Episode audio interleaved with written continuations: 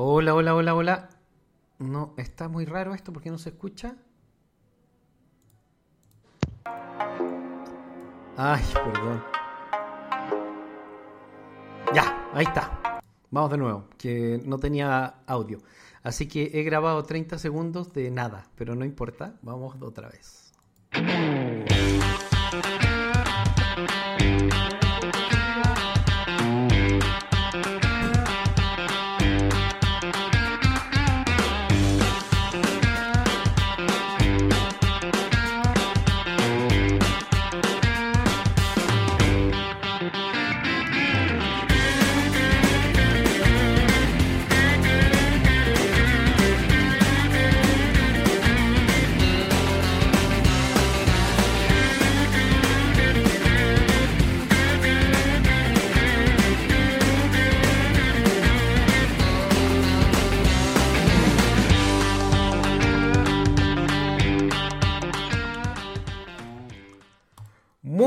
Buenas tardes, queridos amigos. Nos encontramos nuevamente en el podcast más famoso de habla hispana. Ah, mentira que el más famoso, pero al menos nosotros le echamos harta gana, mucha información y más de una decena de miles de personas nos escuchan sobre nuestros temas de criptoeconomía y, y nos mandaron algunas cartas, eh, correos, a, a la academia, así que ya estoy al tanto de todo.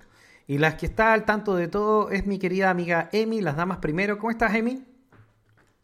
Hola a todos, ¿cómo están? Bien. Acá contenta de estar nuevamente con ustedes y con todos que, los que nos escuchan.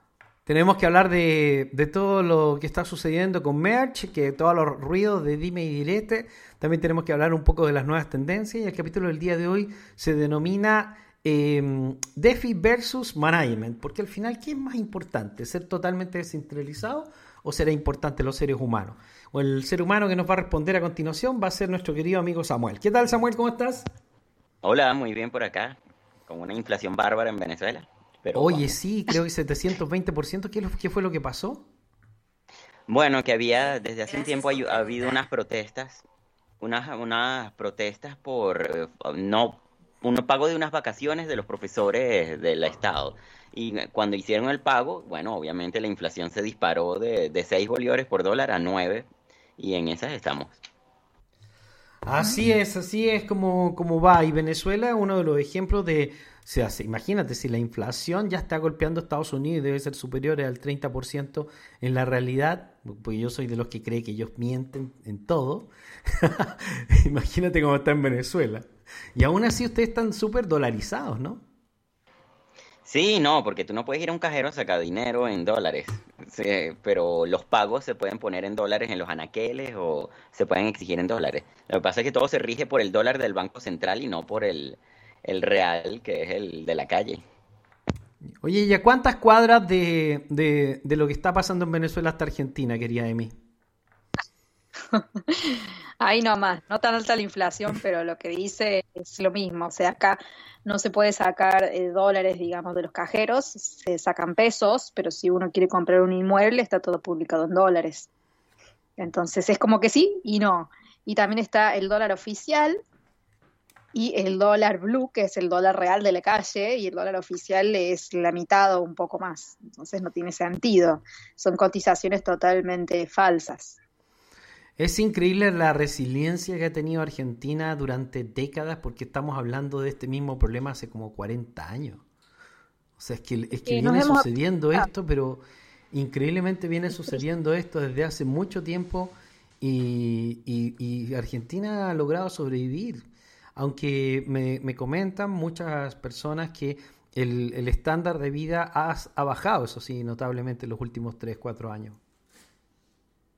Sí, se, se ve eso en la calle. Eh, no todo el mundo, hay muchas personas, yo las que conozco en realidad, sí, uno se queja de que hay cosas que están más caras, pero siguen manteniendo los mismos niveles de vida, no veo eh, así en general, quizá el círculo con el que yo me muevo sea así, pero sí se ve muchas personas que, que lo están sufriendo y lamentablemente las personas que lo sufren más son aquellas personas que no tienen estudios, que son muy fáciles de manipular, que le tiran dos pesos y por eso votan cualquier cosa. Entonces, bueno, Sí, nosotros estamos viviendo el, mismo, el mismo fenómeno en Chile de, de este engaño a las clases pobres que es brutal donde les dicen que prácticamente van a arreglarlo todo y que van a ver sus vidas totalmente solucionadas y que todo va a mejorar y al final es un engaño permanente que no, que no llega nunca a ningún destino. Es como vivir con una ilusión, una esperanza. Y la gente por esa ilusión, por esa pequeña esperanza, está dispuesto a sacrificar eh, la independencia, están dispuestos a sacrificar sus constituciones, están dispuestos a sacrificar cualquier cosa con la esperanza de que vaya a suceder algo.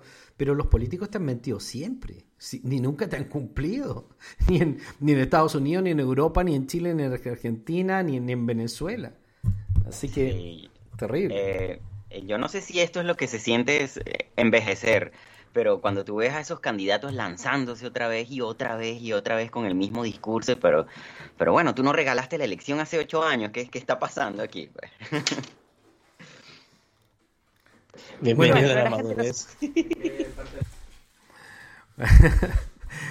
Bueno, lo que, lo que sí nosotros nos damos cuenta de que al final sí tiene que haber un interés, porque por ejemplo uno de los grandes fracasos de la economía de Stalin en Rusia fue que la gente dejó de producir, porque tú producías eh, algo, trabajabas en el campo, por ejemplo, y te tocaban 10 manzanas y te daban dos, las otras 8 se las llevaba el partido y no, y no podías ni alegar, porque así es como funcionan los sistemas totalitarios, que es más o menos un poco lo que está pasando ahora. Pues el gobierno saca y saca y saca, saca impuestos en todas partes del mundo y ese dinero no va a parar a las personas, no va a parar al bienestar, sino que va a parar a ellos mismos, que van creando una clase privilegiada que, que se aprovecha y se apropia de todo. En esta, en esta figura se hace muy, muy, muy difícil progresar. Y por eso es que al final sí tiene importancia quién lidera los proyectos. Y en el blockchain nosotros estamos con un sueño, el sueño de la descentralización, de removerles el poder a los políticos y ponerlos en, al medio, en algo que no tenga ningún destino, que nadie controle, que nadie lo, lo pueda imprimir. Pero al final también hemos descubierto durante el último año que al parecer esto no es tan bueno, ¿no? A ver, vamos partiendo con, con Saúl, que lo vamos a aprovechar de saludar, Saúl. Buenos días, familia, ¿cómo estamos? Espero que estén muy bien. Gracias por invitarme. Aquí ando tarde, pero seguro. Escucha mucho ruido ambiental, parece que hay mucha gente ahí, yo no sé si va a poder transmitir para, para, el, para el podcast. Sí, sí, sí, sí, pero dale, dale, dale adelante, dale adelante. Vale, el, tema es entonces eh, el, el, DEFI, el DEFI como propiamente tal. ¿De qué se trata el DEFI, Emi? ¿Qué es el DEFI? Porque nació un DEFI 1.0 y después el DEFI 2.0 y ahora nos estamos preguntando si de verdad nos sirve el DEFI. Sí, DeFi o DeFi, como le quieran decir, eh, sería la abreviación de Decentralized Finance o finanzas descentralizadas, que comenzaron siendo diferentes protocolos que brindaban servicios muy similares, digamos, a los bancarios, donde se hacían depósitos, se obtenían rendimientos por esos depósitos, se podía prestar dinero a otros usuarios y bueno, fue evolucionando a otras aplicaciones que obviamente al, principio, cuando eran muy pocas, era, era atractivo. Los rendimientos dentro de todo eran bajos, eran, digamos, racionales. ¿sí? Eh, uno ponía su dinero, lo bloqueaba en un protocolo, así como podría hacerlo en un banco, en, una, en mi ciudad, por ejemplo, dejar mi dinero por un cierto tiempo y al cabo de, no sé, 30 días, 60 días, vuelvo, lo retiro y tengo un plus, digamos, por haber dado ese servicio de prestar mi dinero. Claro, lo que pasa es que en el, en, el, en el modelo del DeFi nació la idea de que las personas podíamos invertir en proyectos que nos interesaran, una especie de crowdfunding descentralizado, y entonces para poder atraer estos capitales y poder crear sus soluciones, sus desarrollos, estos programadores eh, ofrecían algún tipo de rendimiento. Pero eh, empezaron como a competir, o sea, como cuando nosotros vemos esos memes de las manzanas, donde, oye, yo estoy ofreciendo 8%, ah, no, yo ofrezco 9, yo ofrezco 12, ah, yo ofrezco 15, no, yo ofrezco 30, yo ofrezco 700%, yo ofrezco 5000%, yo ofrezco un millón por ciento, puta, y de pronto ya estábamos todos vueltos locos porque ya nadie se acordaba de por qué estaban ofreciendo estos porcentajes. Claro, exacto. Sí, sí, sí. Y eso de un millón por ciento lo he visto con mis propios ojos. No recuerdo hoy en día la, aplicación, pero lo vi. Sí, sí, lo, vimos, lo vimos. Es lanzarme una carcajada. Pero sí, empezó así, con, unos, digamos, unos retornos que eran dentro de todo esperables, razonables, y se fue distorsionando con el pasar del tiempo. Y la gente dejó de preguntarse de dónde sale ese retorno.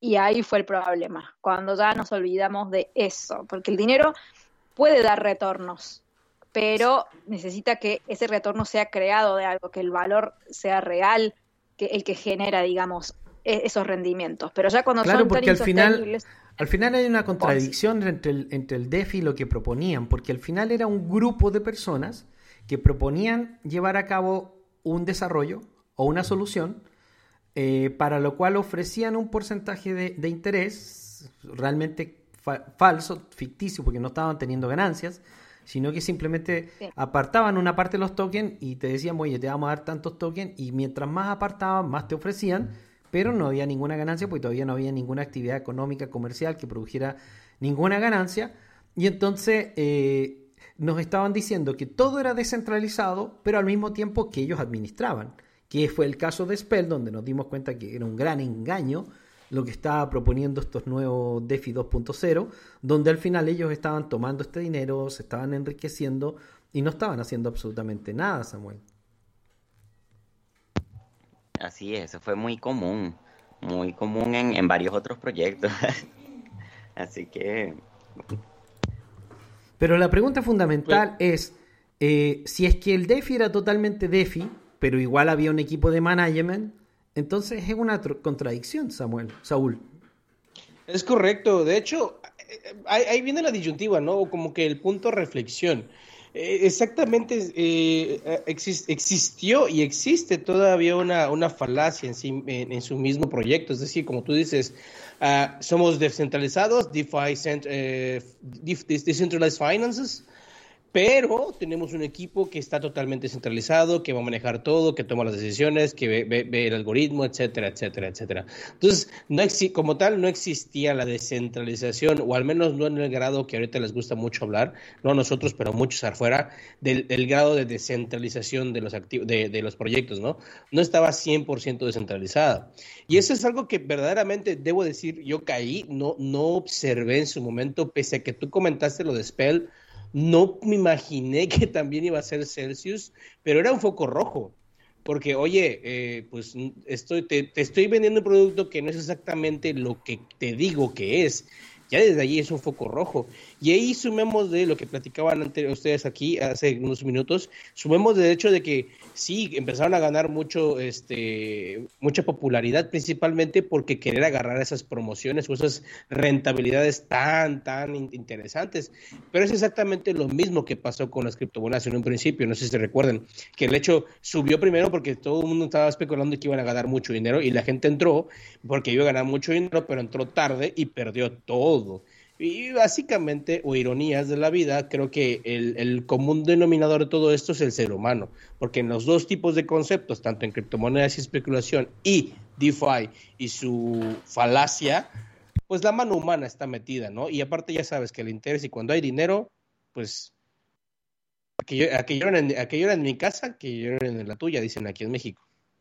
Lo que pasa es que también hay que tomar en cuenta el concepto de descentralización, ¿no? Porque como dice la, teoría austríaca, es que las personas y los proyectos son movidos por intereses económicos. Entonces, ¿qué es exactamente la descentralización? Si es el proyecto es descentralizado o es la tecnología la descentralizada con la capacidad de generar estos proyectos que irían al final a la meritocracia y el mejor es el que se queda, ¿no? Em, porque como pasó con la imprenta, eh, cuando, cuando salieron las impresoras, ya todo el mundo pudo empezar a imprimir y a competir entre ellos para sacar materiales impresos.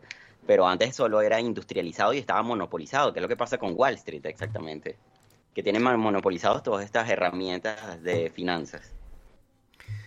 Lo que nosotros tenemos que observar un poco es que eh, nosotros solamente podemos ganar, eh, repartir ganancias en la medida que sean reales pero para poder repartir ganancias necesitamos un equipo de management.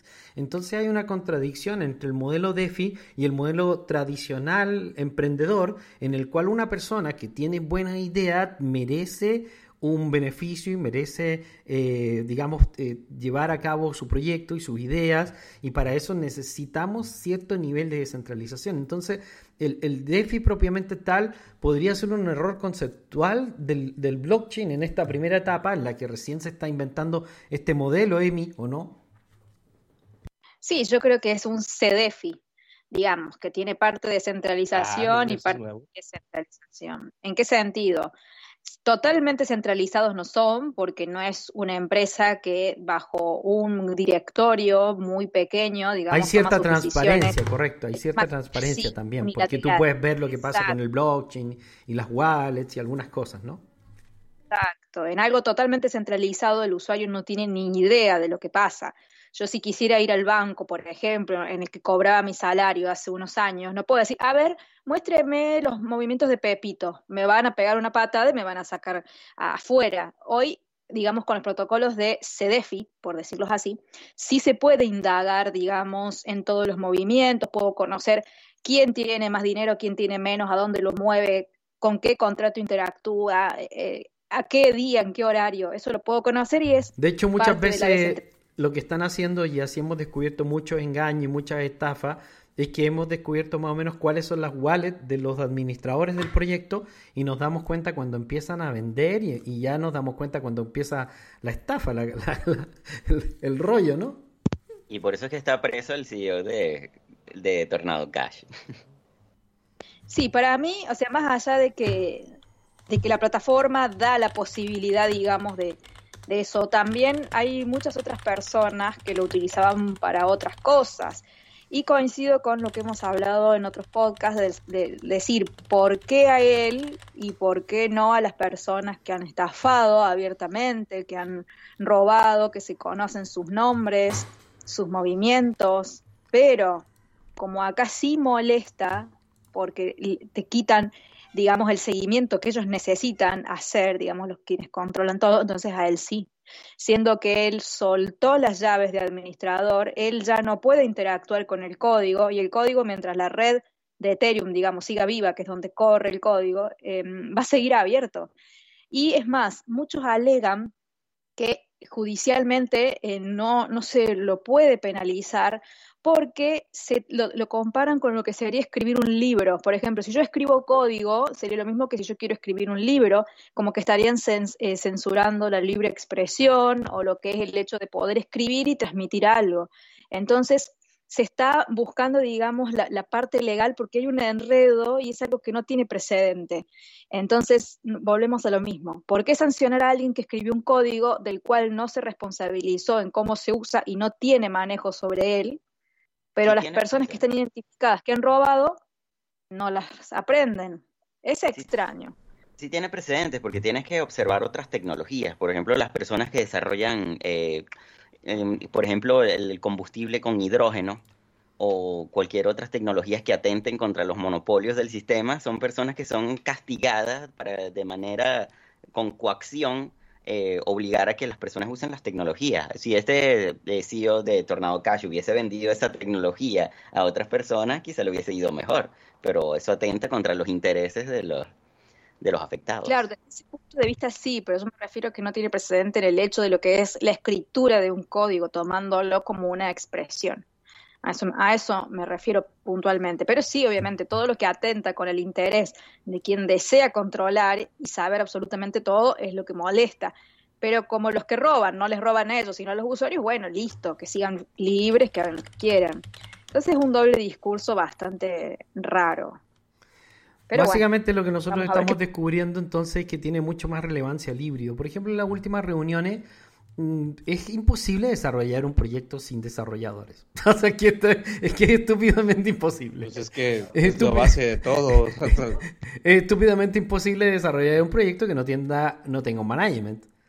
Y, y, es imposible desarrollar un proyecto si no hay personas que puedan tomar decisiones, decisiones valientes de hacer esto, hacer lo otro y todo. Que es parte de lo que hemos descubierto, que el DeFi no existe en realidad que lo que nosotros podemos montar es un sistema que sea relativamente más equilibrado, que nos muestre algunos elementos de DeFi, pero que es importante eh, invertir en proyectos que tienen un respaldo, que tienen un respaldo económico y financiero, que tiene gente conocida, que sabes que es la que está liderando el proyecto, que puede tomar decisiones para reparar errores o para hacer cambios, porque al final lo que nosotros estamos intentando, que es parte de lo que yo estaba conversando el día de ayer en algunas reuniones, es que nosotros estamos enfrentando el dinero privado al dinero gubernamental, en el caso de los proyectos que están funcionando como, como digamos, como alternativas al sistema económico. Y también estamos montando proyectos que buscan descentralizar cierta estructura y en el fondo la descentralización tendría que ir más hacia la participación económica que hacia los administradores. En realidad no puede existir una descentralización administrativa. O sea, el management sigue siendo superior a, la descentralización, que creo que uno de los errores de, Ethereum, el haber descentralizado todo y el haber entregado todo y el, no tener ahora un, equipo que pueda hacerse cargo o responsabilizarse de ciertas cosas, ¿no? Y ya cuando se vuelve tan grande, digamos, como Bitcoin, en sentido de que tantas personas están participando, ahí es donde se va dando la tendencia hacia la descentralización, pero descentralización total no hay. Eh, y no creo que la haya, me parece más una utopía. Eh, pero sí hay como una tendencia, un camino hacia la descentralización. Y hay protocolos, digamos, de DeFi, vamos a nombrar específicamente a AAVE, que ya ha transado directamente hasta con la FCA de Reino Unido, ya tiene licencia para trabajar. Entonces yo creo que protocolos como estos que dan un cierto, una cierta rentabilidad que es dentro de todo pequeña si la comparamos con las monstruosidades que daban los otros protocolos, yo creo que es la única que más o menos se defiende, pero ¿por qué? Porque ha transado, digamos, justamente con estas instituciones, ha negociado, porque si sigue con el camino de la, de la rebeldía, digamos, entre comillas, de querer lograr la pura descentralización, lo único que va a hacer es chocarse, digamos, con, con paredes, porque no les van a permitir, porque no conviene que un protocolo que está interactuando con dinero, que da préstamos y que hace un servicio cuasi de banco, nadie lo pueda controlar. Así que sí, en este caso se ve claramente y esto ocurrió en 2020, lo de esta licencia. De todas maneras, nosotros lo que estamos entendiendo es que el, el, cripto es un híbrido. Es un híbrido entre el modelo tradicional y el modelo blockchain, donde la primera idea que tuvimos era que teníamos que descentralizar, privatizar, securizar y, anon, y anonimato total para todo. Y de pronto nos dimos cuenta que esto era una estupidez. Claro. Sí, son, son utopías. vamos al término medio o al híbrido, es un poco de una cosa, un poco de otra. Em, porque, por ejemplo, tampoco podemos, o al día de hoy, con toda la experiencia del mercado, que surja un nuevo protocolo anónimo, nadie va a confiar que haya un nuevo Satoshi Nakamoto. Porque hubo tanto, tantas cosas raras y tantos robos que si surge un nuevo proyecto anónimo, nadie lo va a querer. ¿Cuáles son los que más se quieren, digamos, o los que más confianzas dan? aquellos que tienen un CEO que es conocido, que tiene menciones, digamos, que ha estudiado, que, o sea, personalidades, digamos, que son destacadas, es lo que se ve realmente, o que tienen antecedentes de haber trabajado en otras empresas, con puestos interesantes, donde haya tenido una trayectoria a nivel, digamos, aprendizaje y experiencia bueno. Eh, ya como que ya pasó esa etapa de, la, de, de todo el anonimato como Satoshi Nakamoto. Yo creo que fue único y va a ser irrepetible. Fue único porque fue una dirección, además que era un golpe al poder, él no sabía en qué podía ir a derivar. Actualmente ha, habido tanto interés con el tema de bitcoins, con el tema de que alguien controle bitcoins, que evidentemente sería muy relevante Satoshi Nakamoto, podría tener en peligro su vida. Y, lo que yo he aprendido en los últimos en las últimas conversaciones con gran cantidad de, de personas que están en este tema del desarrollo, es que, claro, tiene que haber un equipo management y por lo tanto la descentralización a nivel de la creación y del liderazgo del proyecto contra el management eh, es una utopía que no tiene sentido. O sea, lo que, lo que realmente tiene el, sentido es saber quién se está responsabilizando del proyecto, quién es el responsable legalmente, y ahí es donde está el híbrido, porque en realidad tiene que haber un, un modelo de estructura, de regulación y de garantía, especialmente porque estamos hablando de dinero, uno pone sus ahorros en, un lugar, entonces... Esa es la palabra correcta. Claro. Dale. Garantía.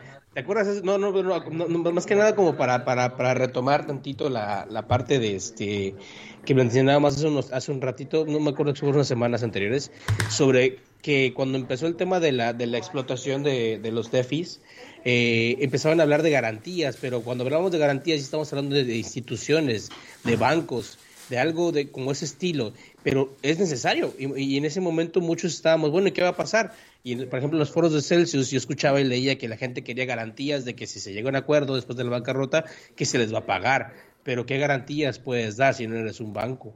O si no tienes una regulación como el banco. Y eh, eh, ahí el punto, y esa es, precisamente es la palabra que estaba esperando que alguien nos diga, porque si era, si es interesante eso. O sea, está bien el nuevo como un tipo fintech aquí en México que le llaman, como un banco en línea, por así decirlo, pero esas garantías para tanto capital, creo que ni el banco puede ofrecer tanto, este, tanto rendimiento precisamente por las garantías que tiene para poder entregarte el capital. Que aún así, estamos hablando de que un banco también puede decir, ah, pues estoy en bancarrota y a ver qué haces, ¿no? Técnicamente hablando. Técnicamente hablando. El sistema, Fiat, el, el sistema mm. Fiat funcionó durante un tiempo porque básicamente los bancos tienen una tasa de encaje, creo que del 10 a 1 durante algún tiempo, no siempre, y, y eso permitió que, pudieran dar préstamos y dar respaldos a dinero porque tenían una base y siempre podían volver al Banco Central. Y todo se respaldaba a través de papelito, entonces a nadie le dolía imprimir más papelito y mandárselo a los bancos. Entonces las pérdidas, los engaños y todas esas cosas no, no dolían. En la criptoeconomía estamos tratando de crear un sistema más perfecto que por lo pronto no ha encontrado una base sólida y nosotros deberíamos arrancar de los proyectos que nos están ofreciendo rendimientos sin saber de dónde están saliendo esas utilidades y deberíamos empezar a potenciar en los proyectos en que en realidad hay cierto nivel de, centralización. Por ejemplo, muchas veces las discusiones que nosotros vemos en línea eh, son contra algún proyecto en particular, por ejemplo, siempre veo, o sea, yo he tenido que discutir mucho con algunas personas el tema de por qué no vamos a lanzar nuestro juego en Avalanche o en Phantom, que son más descentralizadas que, que Solana, ¿me entiendes? Y además de todos los efectos comerciales, el principal argumento de los detractores de, de, estas ideas es, pero es que es centralizado, es centralizado. Hay un equipo de management estar en Wall Street y tienen capital. Bueno, por eso vamos a lanzar en Solana. ¿Cuál es el problema? Obvio. Obvio. ¿Qué, mierda tienes en la cabeza, güey? O sea, no tiene sentido esa discusión. O sea, exactamente así como que, ¿en serio me estás diciendo eso? ¿En serio me estás preguntando por qué? Si tú mismo te estás respondiendo, ¿neta? Sí, correcto. De hecho, así son las discusiones con algunos programadores. De hecho, tuve una discusión muy fuerte con una persona que estaba en el evento de Solana y, y, yo le decía, ¿y tú qué haces aquí? O sea, porque si tú, no, si tú no crees en Solana y crees que Solana es una red demasiado centralizada para tu gusto, bueno, entonces ándate a una red que, que esté a tu gusto. No, esto está fracasando, es simplemente una moda. Mañana va a estar aptos de moda, así como. Ah, yo le dije así como cadena. o sea, todos los días aparece una red mejor que, que, que otra y, y no se mueve todo el mundo esas redes, porque al final no importa. Es que nadie está buscando la mejor hamburguesa del mundo. Lo que estamos buscando es una estructura híbrida en la cual termina apoyando su proyecto por sobre otro.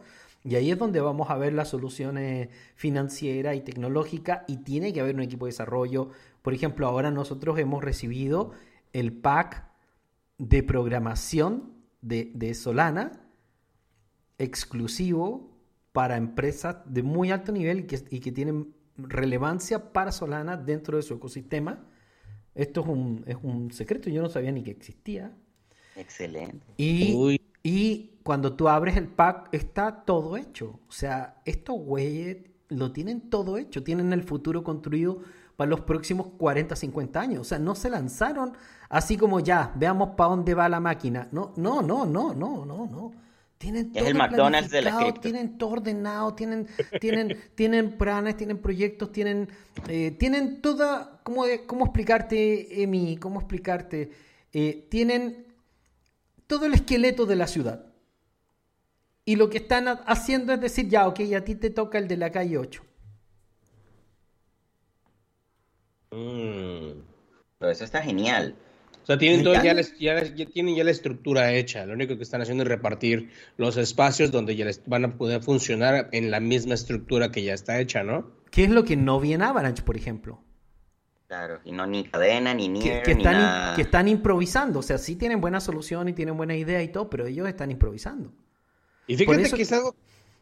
y, y en cambio esta gente tiene las cosas hasta programadas. Tienen equipos de programación detrás que ya tienen las bases de todo, ya saben cómo van a funcionar las stores, ya saben que se van a lanzar los productos en la, en la store, ya saben que ellos van a eh, competir contra Apple directamente, ya están conversando con Visa, ya tienen a Goldman Sachs, ya tienen los permisos de todos los gobiernos. Eh, ¿Me entienden?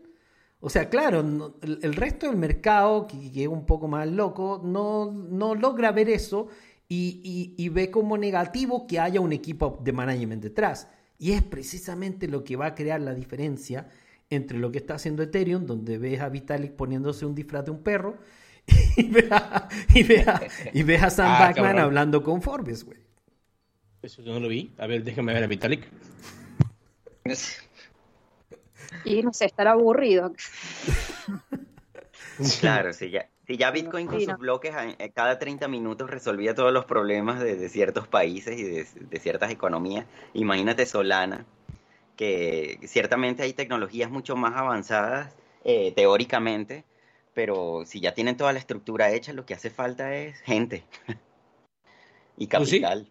Pues más, que, más que Solana o promover a Solana, eh, lo, que, lo que quiero decir es que los equipos administrativos avanzados se requieren. O sea, eh, uno de los problemas que tenemos con Bitcoin es que no podemos interactuar con él porque no hay nadie con quien hablar. No hay nadie con quien hacer un negocio, no hay nadie con quien hacer un contrato y decirle ya Bitcoin, lánzate con mi plataforma y nos ponemos de acuerdo, ¿me entiendes o no? Y, armamos algo y ganamos dinero. No, no se puede hacer. Entonces, esa descentralización, que era el sueño del blockchain en la primera etapa, creo que una contradicción respecto de lo que verdaderamente se necesita para construir una economía del futuro aparte, ¿qué descentralización puede tener Bitcoin si son pocas las empresas que fabrican las, em, las máquinas mineras? O sea. Uh. y los que están impulsando y los que están impulsando Bitcoin son los mayores holders del planeta son, son precisamente los que, los que dominan a los influencers y YouTube y los que le dicen a la gente que va a pasar esto, esto, otro, pero en realidad puede que eso no pase exactamente porque eso solo beneficia a cierto grupo de personas. En el fondo estamos cambiando una clase por otra. Claro, sí. Yo realmente creo que la descentralización como tal no existe en ninguno. Sí hay algunos que tienen, digamos, un grado de descentralización superior a otros, eso sí, pero una descentralización total no hay y no creo que haya, porque siempre hay un punto, digamos, en la profundidad de todo lo que es esta tecnología, va a haber siempre un punto de vulnerabilidad. O es la red, o es los protocolos, o es la gobernanza, o es quienes fabrican los equipos, o son los mineros, o son los validadores, o son quienes almacenan la información. Siempre va a haber un punto. El tema es que esa centralización no dañe, sino que potencie a esa red o a ese protocolo. Si la centralización justamente lo que hace es potenciar, bienvenido sea. Y justamente de esto se habló en los grupos de Acala, con lo que sucedió con el AUSD, la moneda eh, estable, digamos, de, de, esta red, cuando ocurrió el primer evento de que se minaron eh, se crearon, se mintieron, como le quieran decir, toda esta cantidad de monedas estables y permanecieron en la red. ¿Qué, ¿Qué, se hizo? De forma centralizada, más allá de que hubo una votación, se frenó la red y se decidió que iban a quedar ahí. Si la red no fuese centralizada, sino que fuese descentralizada, ese dinero se hubiese perdido y la red hubiese muerto automáticamente, porque no hay quien ponga freno, no hay quien controle, no hay quien decida a ver cómo lo arreglo. ¿Sí? Entonces, en, en esta situación... Tiene que haber alguien que se haga responsable de todo, pues eso es lo bueno. Es, bueno eso, no es malo que haya cierta centralización. Y que tú puedas quejarte con alguien y hasta demandar a alguien. Por eso reitero que, el que es el concepto de descentralización. Eh, porque lo, descentralizado es la tecnología, no los proyectos. Y al final, eh, una vez descentralizada la tecnología, eh, está la puerta abierta para la, imaginación. Todo lo demás es una estafa de mercadeo. Claro, pues hay, un, hay, un, hay, un, fake descentralizado y, otro real, pero al final puede que no sea tan deseable la descentralización, porque se necesita management, responsabilidad, se necesita inversión.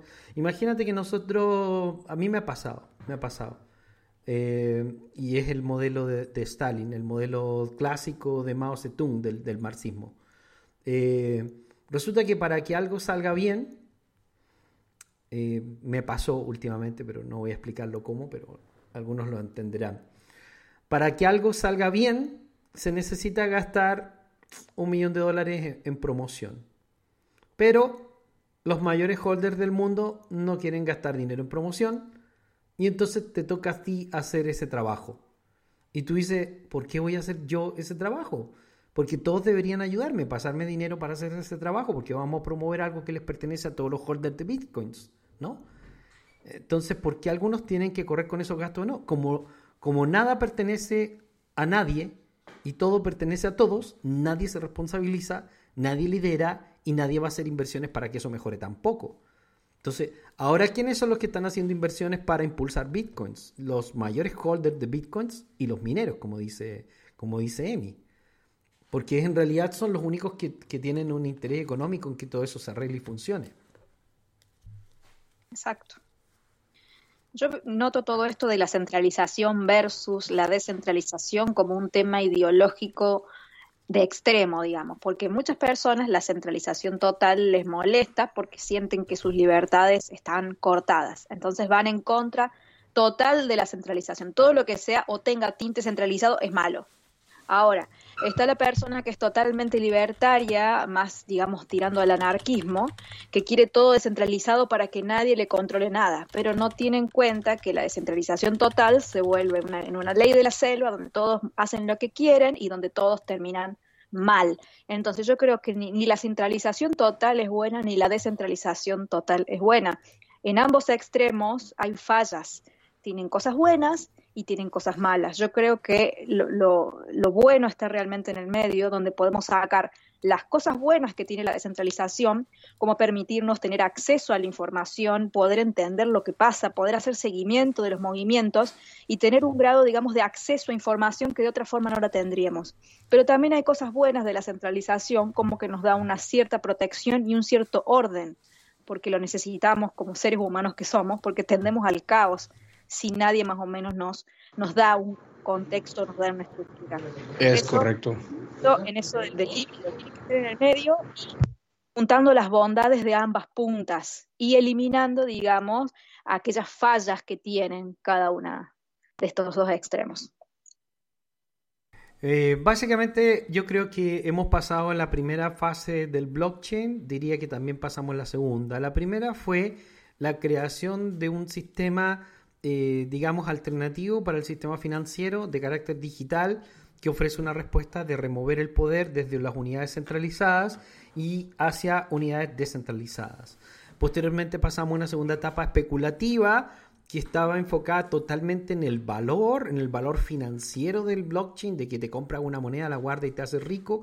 Eso fue un modelo que funcionó durante largo tiempo, muy especulativo, donde el 90% de las personas que compran cripto es solamente para supuestamente venderlas después. O sea, ¿qué, ¿qué sentido puede tener un sistema donde la gente solamente compra criptos para venderlas después, Saúl? Samuel, perdón. Bueno, depende en el país en el que te encuentres, ¿no? no, claro que tiene interés el sentido económico, pero me refiero a que evidentemente no vamos a hacer una solución si eso es lo que motiva a la gente a comprarlo. No, bueno, para eso están también las, monedas estables, ¿no? La, facilidad en los pagos, por ejemplo, eh, creo que en Argentina salir la tarjeta Binance, ¿no, Emi? Sí, junto con Mastercard. Sí, eso está genial. Eso es algo que todavía no ha pasado en Venezuela, pero el uso de esas criptos para evadir todos los controles estatales es lo que motiva, por ejemplo, a mí mismo dentro de las criptos, ¿no? Y, dentro de los proyectos, bueno, habría que ver, porque ya el GameFi, que era de cierto interés, ya se fue al piso y no genera nada, absolutamente nada. Entonces, a modo de inversión, donde estamos todos principiantes aquí en este mundo, habría que observarlo a largo plazo. Yo creo, imagínense Wall Street si fuese abierto a todo el mundo y cualquiera pudiese entrar y comprar y vender y comprar y vender, ya lo hubiesen roto. porque justamente por eso, cuando yo creo que cuando la gran masa de las personas tienen acceso a algo y no saben ni qué están haciendo ni cómo hacerlo, lo rompen. Así decíamos con, con, mi marido cuando veíamos, eh, porque estábamos en un grupo de WhatsApp de argentinos, donde decían, salió este, este da tanto interés, salió este otro, da tal otro. Entonces íbamos eh, poniendo dinero en uno, lo explotábamos y lo sacamos, y dele que te dele. La cuestión es que era una seguidilla de romper uno atrás de otro, uno atrás de otro, pero eso es lo que da el acceso en masa, porque el, ser humano creo que a la hora de, hacer dinero es, hasta carroñero. Y bueno, esas son las bondades, digamos, de la descentralización, que nos permite acceder a cualquier lado, sacar la mayor utilidad, y es que gane el que gane. El que quedó atrapado, bueno, pues lo siento. Y eso. Eh, porque son, estructuras, porque son estructuras poncinómicas y son estructuras que al final no tienen ningún sentido. Y los proyectos tampoco, la mayoría de los proyectos también se crearon con, ese sentido. Y ahora estamos entrando en una etapa, en una etapa de madurez del mercado, porque el mercado no quiere regirse bajo los mismos parámetros que se estuvieron rigiendo durante los últimos dos años, donde en el cripto Twitter ponían de moda una moneda y todos la iban a comprar, ya la semana siguiente todos la vendían y se lanzaban por otra, como dice Emi. Exacto. Entonces ya, ya se pasó esa etapa también porque el mercado no te lo permite también. En un mercado bajista hacer eso no, no tiene sentido.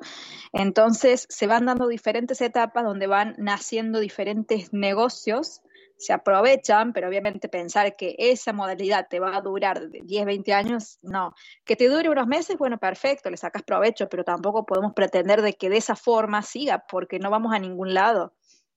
A ningún lado, no, no hay madurez.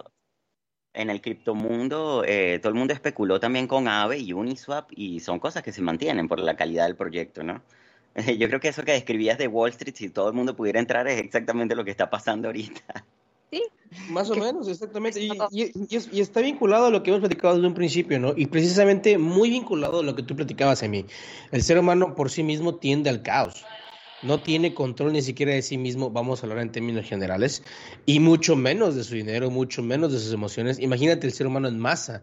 Y de aquí viene, y de aquí se desprende ese, ese razonamiento de, oye, necesitamos un proyecto y todo proyecto por sí mismo, per se, tiene un líder y si las criptomonedas son proyectos, o en este caso el DeFi es un proyecto, necesita fuerzas tener ese líder, esa persona responsable o esa persona que vaya dirigiendo hacia dónde va el barco.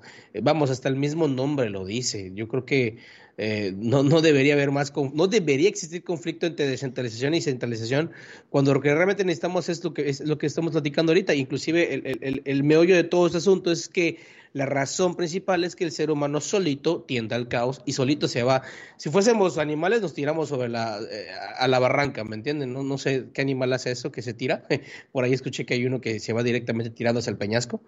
Pero eh, no, no lo, lo, visualizo como ustedes me lo han, platicado y me, hace todo el sentido. Todo el sentido de la vida. Claro. Es todo la, la gestalt, ¿no? Porque un todo es la suma de sus partes. Entonces, eh, y parte, parte de una parte fundamental de los proyectos es el management que tienen los proyectos, porque si no, no tienes cabeza.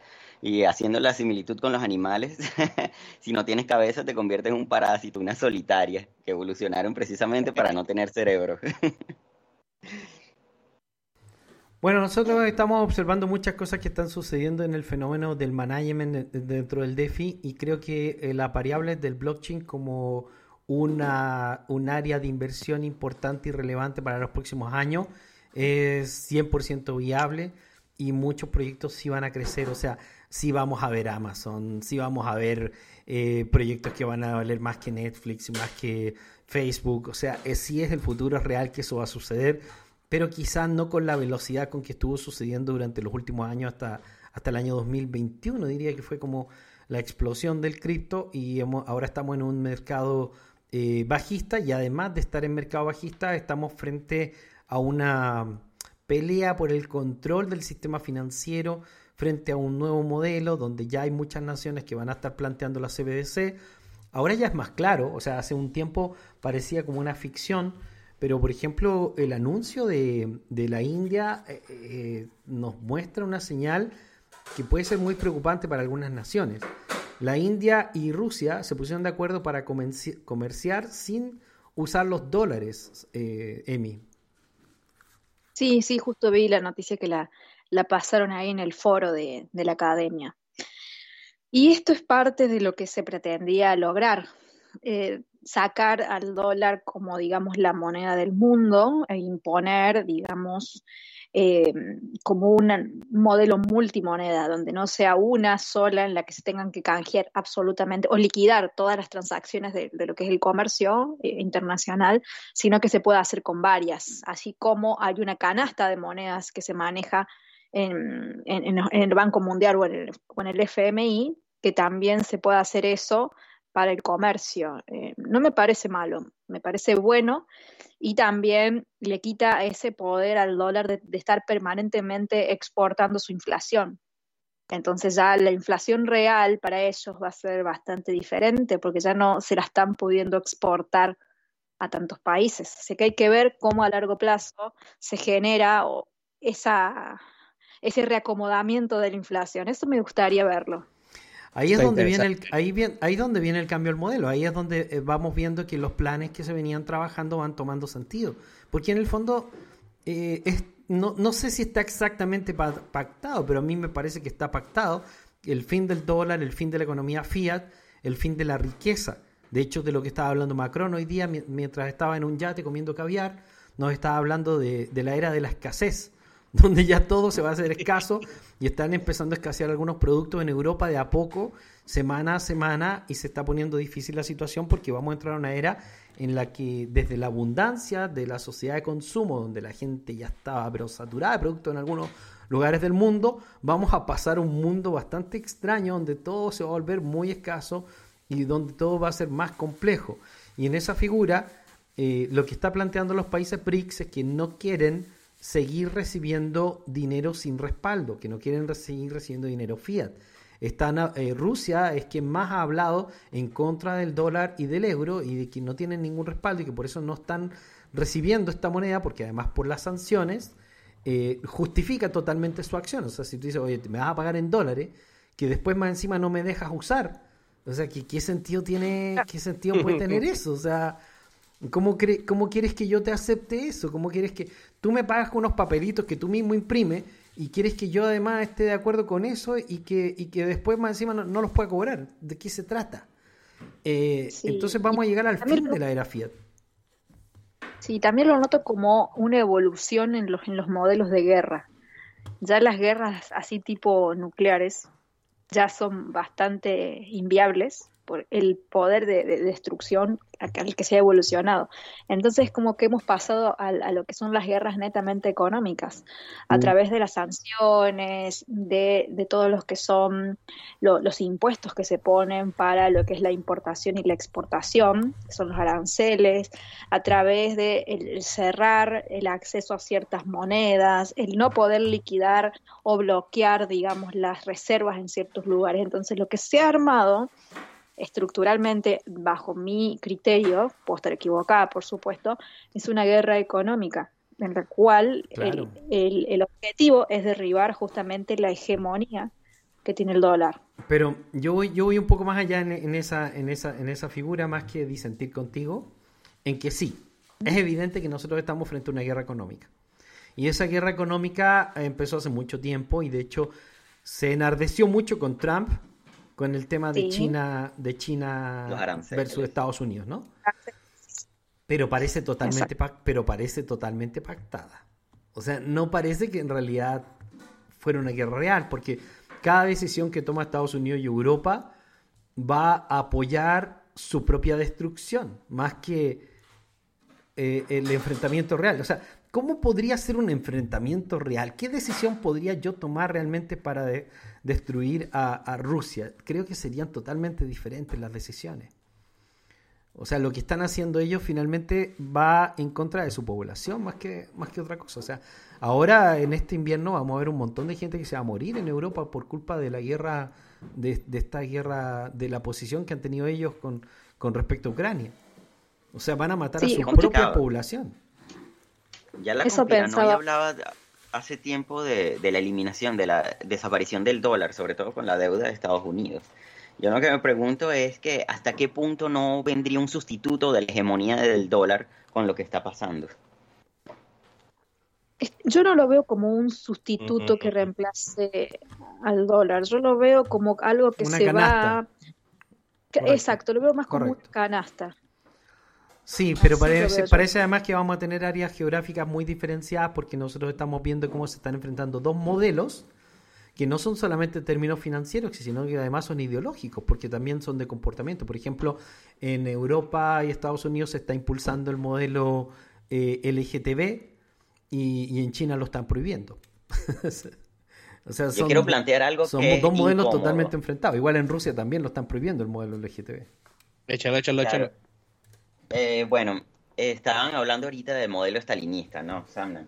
Entonces, que eliminaban los, los sistemas de producción de los países. En Venezuela, esos sistemas de producción desaparecieron hace mucho tiempo, pero existe el, narcotráfico, la cocaína, que es algo totalmente mm, que les negable.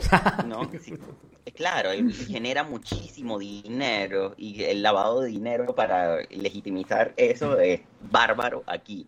Entonces Petro estaba hablando hace unos días también. Claro, Petro estaba hablando de, hace unos días de que no, bueno, los drogaditos eran los culpables, eh, porque, no eran los culpables porque eh, no podías controlar eso, ¿no? Se va viendo que se va a ver, ah, va a haber una apertura hacia todo el, control de las drogas como sucedió en Uruguay. y económicamente en Latinoamérica lo, lo que mueve es la, la droga. Entonces, eh, Sí, exacto. O sea, hay mucho dinero en eso que se va de alguna forma a legitimizar en, América. Si no hay comprador, no hay vendedor. todo el resto del mundo? Yo he escuchado muchas veces gente que, dice, oye, Europa. oye, pagan tanto por esto, pero eso es totalmente inmoral, pero pagan. Y mucha gente está justificando esos modelos. De hecho, ahora nosotros estamos viendo todo el tema del fenómeno de, la, de los sugar daddy y la sugar mommy en todo el mundo, el alza, algo que hasta hace unos pocos años atrás era mal visto o sea, era mal visto venderse, ¿no?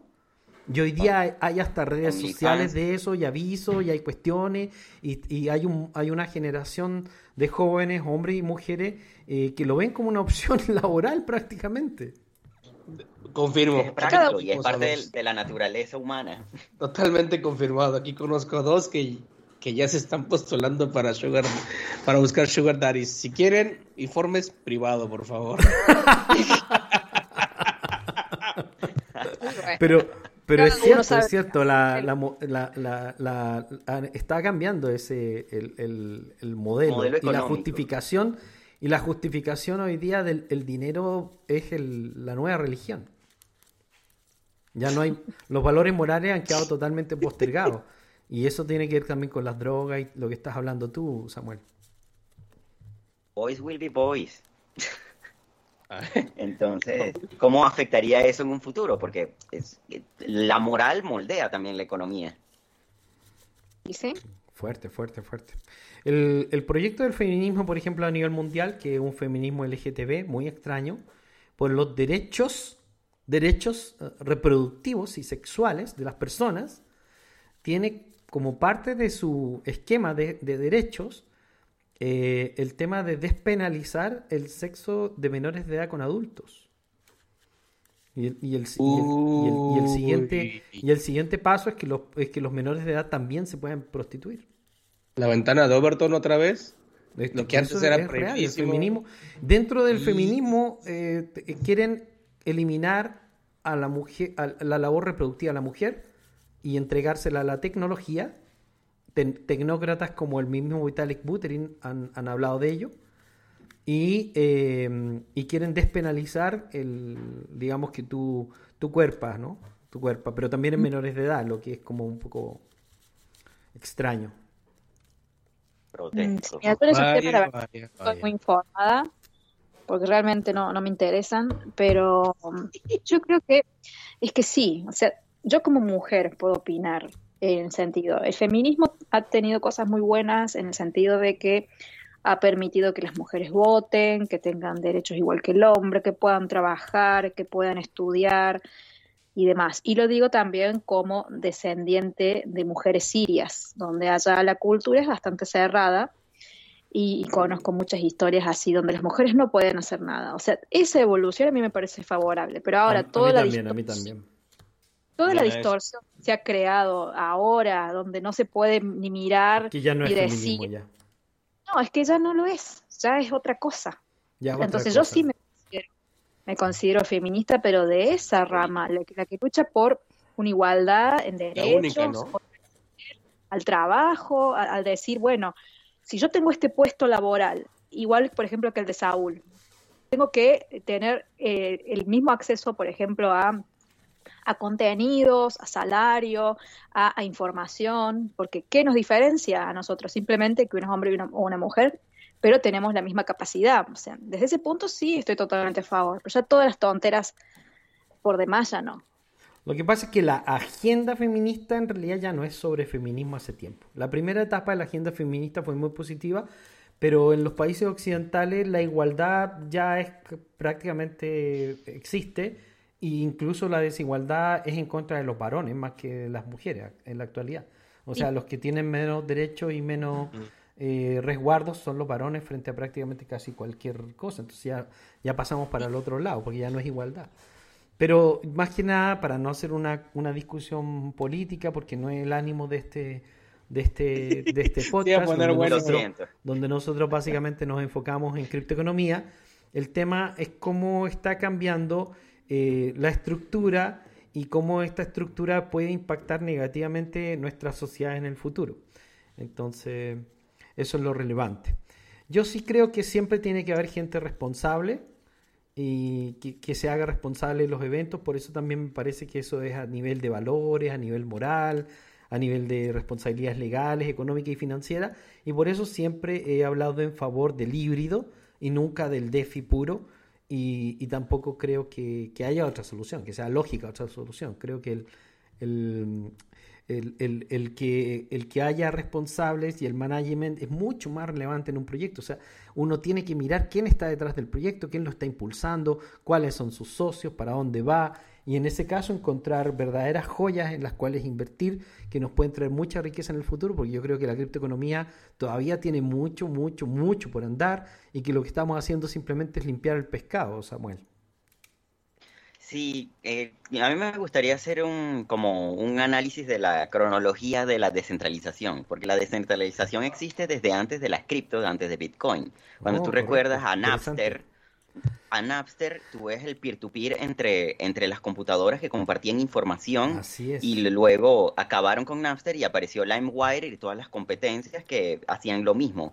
Pero si tú te pones a revisar toda la tecnología peer-to-peer -peer de intercambio de información ahorita, te das cuenta que ya no es lo mismo, siempre ahí está centralizado de alguna forma y no puedes acceder a, las computadoras de la misma forma, siempre tienes que buscar los torrents en una página específica.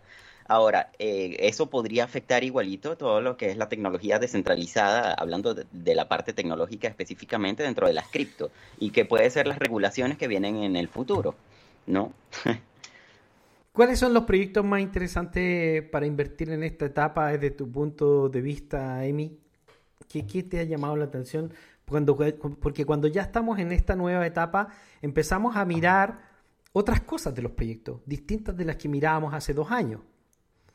Sí. Donde había muchos que estaban metidos con el tema del staking y cuánto te dan staking, y ahora ya nadie mira el staking. no, cuando en realidad el, staking, la función del staking es mucho más profunda que simplemente tener retornos, es simplemente, eh, por sobre todo, apoyar la seguridad de la red con la que vos estás comprometido o te gusta, o sea, no solamente la recompensa. Eh, bueno, ¿cuáles son los proyectos que a mí más me gustan? Eh, son muy pocos en realidad y siempre han sido pocos. Eh, bueno, obviamente Bitcoin me gusta, Ethereum me gusta también, me gusta la BNB de Binance, por más que todos dicen, pero ¿qué? pero como yo sé que es un exchange grande, que va a ser usado, que va a sobrevivir, y más que la tengo desde hace mucho tiempo, lo sigo sosteniendo. Con respecto a la interoperabilidad, me gusta Polkadot, me gusta Cosmos. A la velocidad y la capacidad empresarial, me gusta Solana, me gusta Polygon, y pararía de contar ahí. Son los que a mí tenemos también, también tenemos una lista de cosas que hemos estado siguiendo que son muy interesantes que que consideramos que pueden tener relevancia en el futuro. Así que, eh, pero se está como definiendo cuáles son los proyectos más fuertes en el, en el mercado. Eh, Cosmos sigue siendo muy interesante, Atom, eh, Polygon, Avalanche, Polkadot, Solana, el mismo Bitcoin. Yo, yo no estoy en contra de Bitcoin, solamente digo que probablemente va a ir perdiendo relevancia en el futuro. Solamente va a ser usado como una referencia dentro del mercado. Eh, también me gustó mucho lo que hizo durante un tiempo, eh, ¿cómo se llama? Crypto.com. Eh, creo que ellos todavía están pendientes y podría ser interesante Cronos, la, la moneda de su ecosistema, porque em, ellos están teniendo relevancia y están buscando cómo tenerla. También una de las cosas más espectaculares del último tiempo ha sido NIR Protocol. Eso me gusta mucho NIR Protocol. Están haciendo cosas muy buenas y llamando la atención. ¿Qué opinas tú, Samuel? Mm, bueno, con respecto a eso, eh, lo mismo que opinaba antes, o lo que estábamos hablando de Solana con todo el paquete empresarial de programación, ¿no? Hay unos proyectos que están mucho más organizados que otros y, y NIR tiene pronto, tiene tiempo ya prometiendo cosas, ¿no? Eh, obviamente los que dijo Emi son los proyectos por excelencia, que sería el nuevo portafolio de los sueños. y por detrás, bueno, hay, que esperar porque están todos los que los proyectos que respaldan esas redes importantes. De todas maneras, vamos a tener redes que van a tener bastante éxito en ciertas áreas profesionales, ciertas áreas industriales y en ciertas áreas territoriales. El criptomundo recién está, está creciendo. Empresarios, emprendedores eh, y equipos de management, como es lo que estamos hablando, están buscando sus propios rubros, sus propias áreas de explotación, donde puede que en, el, en la gran figura se vean como derrotados todavía, pero que en algún momento nos den grandes sorpresas, especialmente cuando termine esta etapa tan irregular del mercado donde todavía no se define cómo va a ser exactamente el futuro y qué relevancia puede tener el dólar o la moneda de reserva mundial y, qué impacto va a haber. Porque el problema es que mientras Estados Unidos esté en esta inestabilidad, debido a que todas nuestras monedas dependen del dólar por ahora, porque es la moneda de reserva mundial, eh, no vamos a ver todavía con claridad qué va a pasar exactamente con los precios. Pero los precios tampoco se van a mover porque por lo pronto el 90% de las compras de, este, de estos mercados son meramente especulativas. Entonces, si la gente solamente compra monedas para especular, por ahora no van a crecer. Pues no hay nada sobre lo cual especular y es, más, todas las especulaciones son negativas. Entonces el bull run que muchos están esperando, a mi juicio, no se va a producir hasta que no se defina un poco mejor qué va a pasar con el mercado, qué va a pasar con el dólar, qué va a pasar con la economía fiat. Van a lanzar realmente los CBDC y para eso todavía nos quedan varios años, Saúl. Es correcto, aún falta bastante trayecto, aún falta bastante camino por observar. Estamos entrando en la etapa en la que se espera volatilidad, inclusive que el precio empiece a retroceder por tanta inestabilidad financiera, principalmente económica a nivel mundial, ¿no? Pero todavía falta 2023. Y, y, y considerando todo esto, yo creo que el bull run todavía le falta un poco. Le falta, bueno, no un poco, bastantito.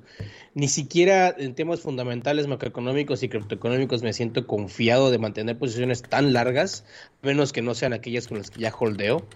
Pero especular, inclusive los criptotraders hemos visto que los mercados en las aperturas y los cierres han estado muy volátiles y bueno, hemos tomado ventaja, pero siempre con el debido y, respetado eh, riesgo y control de capital, porque si no, definitivamente la situación puede complicarse aún más y, lo que queremos es no complicarnos más las cosas, ¿no? La verdad es que todavía falta. CBDC, yo le veo que tiene futuro, pero todavía falta un poco más. Todavía falta un poco más de tiempo. Creo que lo siguiente ahorita, no sé si estoy correcto, pero he estado leyendo últimamente sobre altas en, las, eh, los precios de la energía. Hay mucha resistencia para el tema del CBDC. Sí, y además, poniendo a un lado este, ese, tema, el tema del CDBC, eh, me refiero ahorita principalmente a lo que estamos por ver, que tú ya platicaste el tema de la escasez, eh, que eh, la parte de sequías que han estado, han estado viendo, creo que el día de esta semana llevo dos lecturas que andan que están hablando de que ya, ya se está reportando inclusive en China que hay sequía, la subida de la, del valor del costo de la energía eléctrica en Europa, también en China, eh, un río que se secó creo que en China. Entonces, todos esos factores macroeconómicos van a golpearnos duro y estamos abajo ahorita.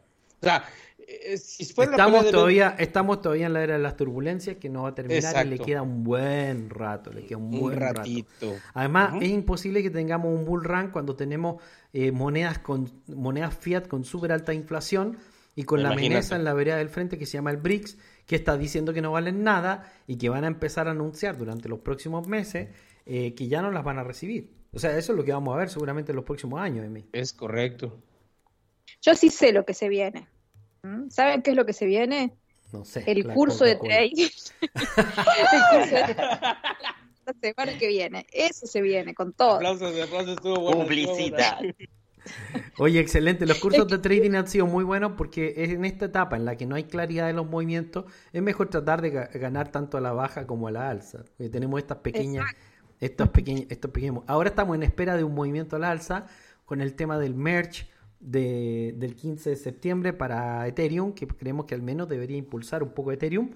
Pero ya se están preparando muchos también para la gran venta de, de Ethereum cuando vean un pic.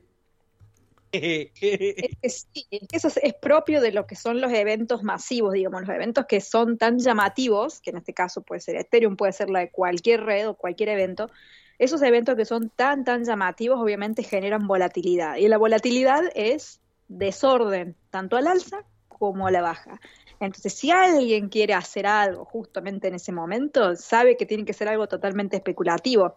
Supongamos que alguno es holder de Ethereum y le gusta acumular Ethereum para, no sé, el futuro, porque así lo decidió. No vaya a querer comprar Ethereum justo en ese momento. O sea, hay que ver que ese tipo de eventos generan ese comportamiento. Entonces, si uno lo hace con un ánimo de especulación, de, tirarse un scalping, bueno, bienvenido sea, pero hay que saber y ver vamos, no vamos, vamos, vamos con las apuestas. Antes del merch, cerca del 15-20 de septiembre, que se produciría el merch, ¿Esto generará un, un pic de 2.000 dólares o superior? ¿Volveremos o seguiremos rebotando por ahí con el nerviosismo del mercado, eh, Saúl?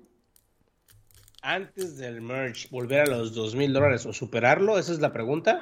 Claro, claro, claro. Usted, usted aquí, el analista técnico. Fíjate que al menos de momento yo me iría si es así, antes del 15 de septiembre por arriba del merch, solamente si el precio está por arriba de los 1850. Si, si, si cerca de, la fecha del 15 de septiembre o a principios de septiembre o una semana antes estamos por encima de los 1850, yo te diría sí, vamos a tener un impulso rapidísimo y yo creo que sería lo más natural cuando salga el merch y después el dump, el famoso dump. Pero en estos momentos, así como está el precio, no me, no me arriesgaría a apostarte ahorita. Preferiría esperar a que cierre el mes y a ver qué tal está iniciando. ¿Tenemos cierre, ¿Tenemos cierre o algún anuncio que pudiera ser muy negativo en el corto plazo, Emi?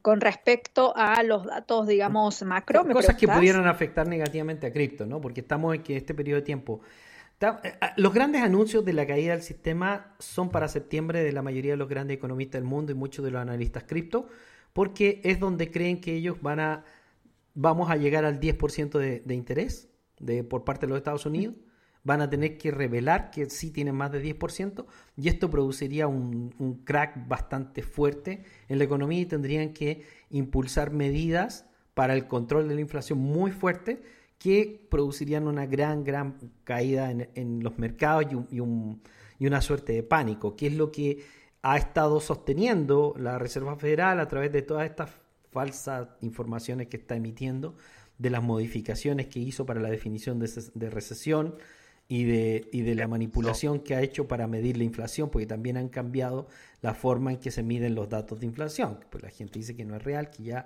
estamos muy por sobre el 15%.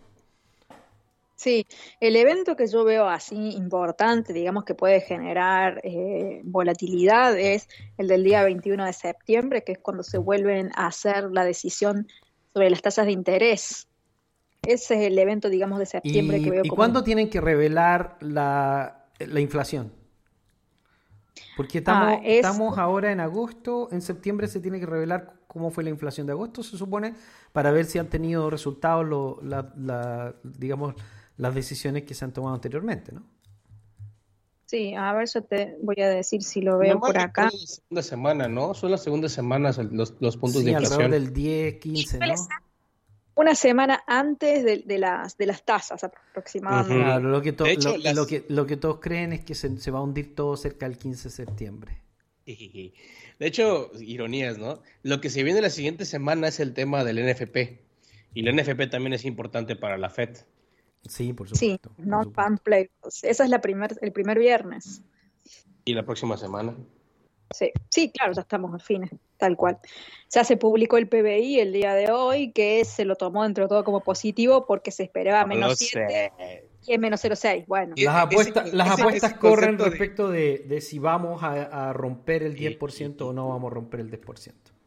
Eh, sí, a mí me llama mucho la atención lo que hizo el mercado el día de hoy. Estábamos viendo con que subió y bajó, pero este concepto de que, ok, está mejor de lo esperado. No sé si es bueno decirlo así. Es más falso que Judas. Exactamente, dices, bueno, es que estuvo mejor de lo esperado. Mm, ok. Pero, sigue estando todo mal, pues, o sea. Sí, o sea, sí. Exacto.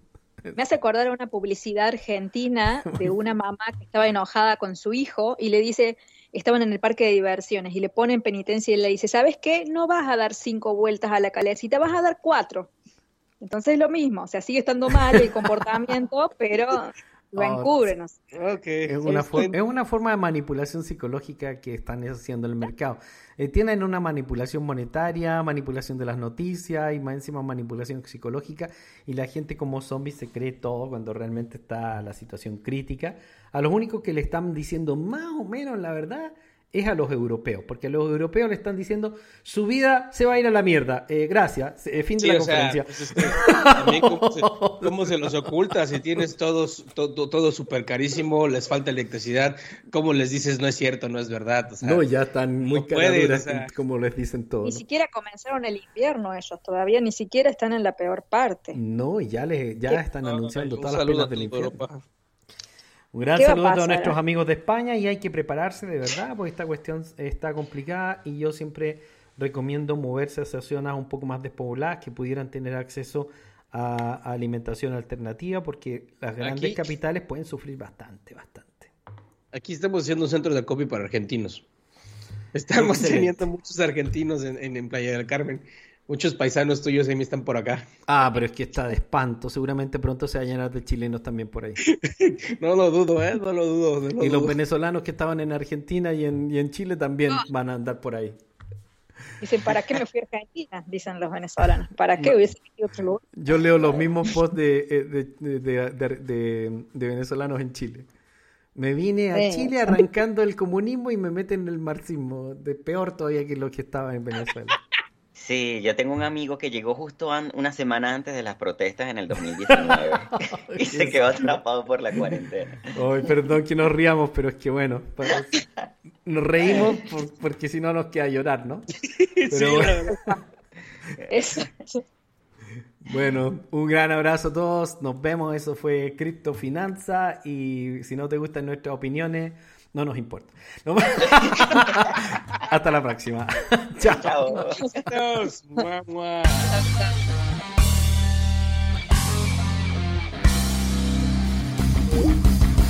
Algo está pasando en este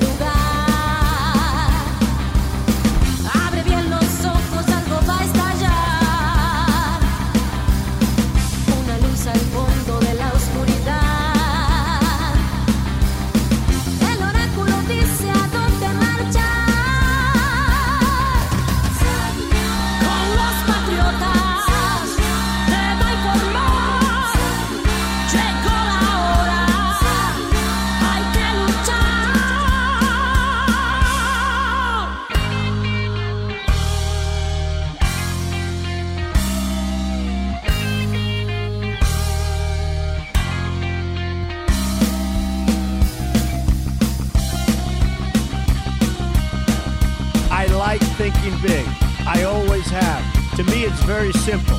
If you're going to be thinking anyway, you might as well think big.